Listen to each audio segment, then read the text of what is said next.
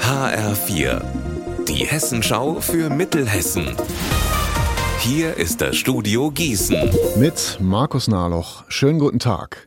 Gute Nachrichten gibt's aus einem Naturschutzgebiet in der Wetterau. In der Nacht weit von Dauernheim und auf den Mockstädter Wiesen, da ist in diesem Jahr noch mehr seltener Lebensraum entstanden für bedrohte Tier- und Pflanzenarten.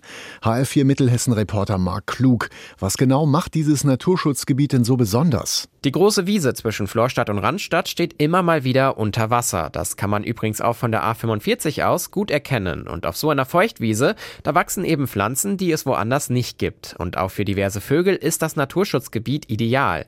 Denn hier können sie ihre Eier ablegen oder den Winter überstehen. Und das soll in den nächsten Jahren umso besser gehen. Der Naturschutzfonds Wetterau hat dafür besondere Wiesentypen hier angesiedelt. Nämlich magere Flachlandmähwiesen und Pfeifengraswiesen, die es so bisher noch nicht gab gab. In Linden im Kreis Gießen steht Bürgermeister Jörg König vor dem Aus. Das Stadtparlament hat gestern Abend ohne Gegenstimme den Weg freigemacht für ein Abwahlverfahren. Die Fraktionen werfen König Inkompetenz vor. Einen ausführlichen Bericht dazu hören Sie in einer Stunde in unserem Thema aus Mittelhessen.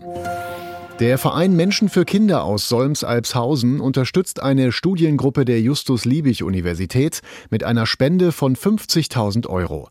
Das Geld fließt in den Aufbau einer Datenbank. Die Studiengruppe beschäftigt sich mit dem Hodgkin-Lymphom, also Lymphdrüsenkrebs bei Kindern und Jugendlichen.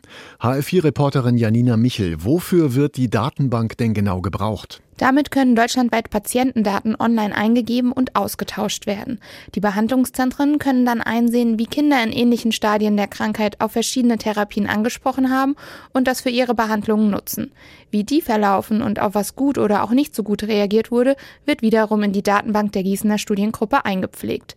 Weil die Überlebenschance beim Hodgkin-Lymphom sehr hoch ist, geht es vor allem darum, Langzeitfolgen für die Kinder und Jugendlichen zu vermeiden. Unser Wetter in Mittelhessen. Heute Nachmittag gibt es meist viele Wolken, ab und zu fällt Schnee oder Regen bei Höchstwerten zwischen 2 Grad in Weidelbach und maximal 5 Grad in Steinfurt. Morgen viele Wolken, leichter Schneeregen bis 2 Grad.